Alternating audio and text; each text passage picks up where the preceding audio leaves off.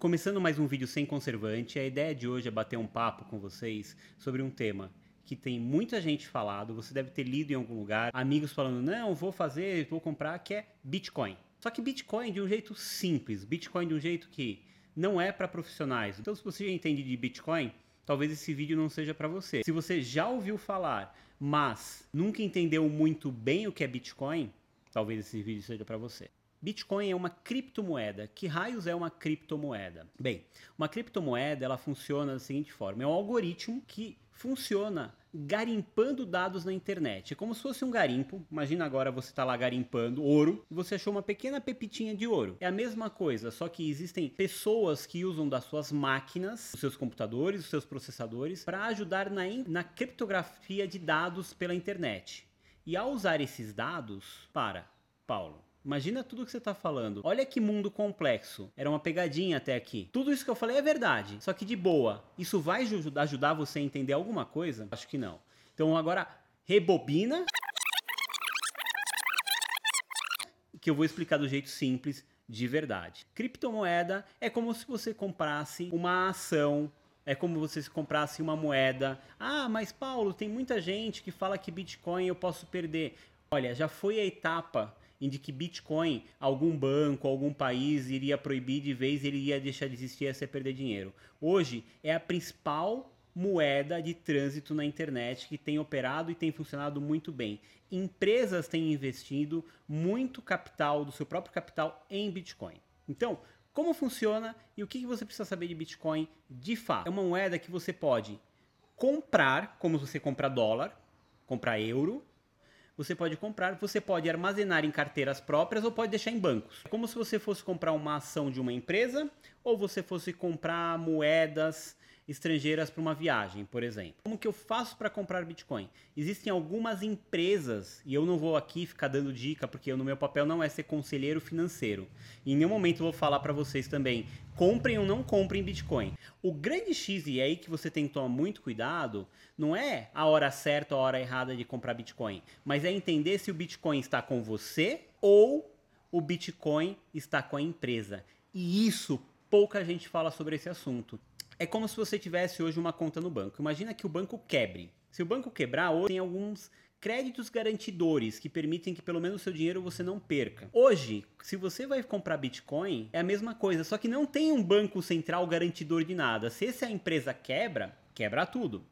Então, existem carteiras digitais que são aplicativos, e de novo eu não vou ficar indicando o melhor ou pior aplicativo, acho que vocês podem pesquisar, em que garante que você compre dessas instituições bitcoins. Então você pode ir lá e falar, eu quero usar meu cartão de crédito para comprar, usar meu cartão de débito para comprar, e você pode realmente comprar bitcoins. Essa compra, ela pode ir para uma instituição dessas financeiras, eu ponho umas aspasinhas porque são instituições onde você pode armazenar o seu dinheiro, mas todo o seu dinheiro está com ele, não com você. Ou você pode comprar e colocar na sua carteira digital. É como se fosse uma carteira de verdade, só que está no seu celular. Eu, particularmente, optei sempre por deixar em carteiras próprias. E como funcionam essas carteiras próprias?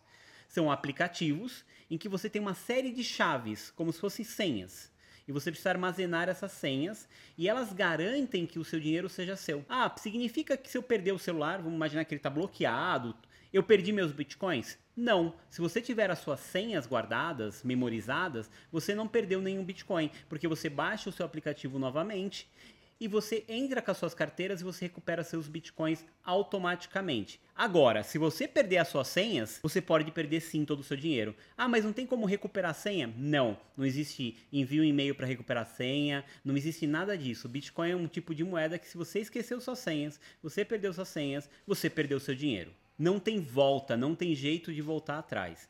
Então isso que é muito delicado e algumas pessoas falam: "Não, eu não vou conseguir guardar na minha própria carteira". E elas optam nessas instituições de compra e venda de bitcoins. O dinheiro fica armazenado com eles não com você. E o Bitcoin tem entrado muito na moda porque algumas pessoas famosas, como por exemplo Elon Musk com a Tesla, têm investido muito dinheiro em Bitcoin, têm investido até em outras moedas digitais, porque existem uma infinidade de moedas digitais. Vocês não têm noção como é fácil criar uma moeda digital. A mais famosa hoje é o Bitcoin. Há quatro anos atrás, um Bitcoin valia 15 mil dólares.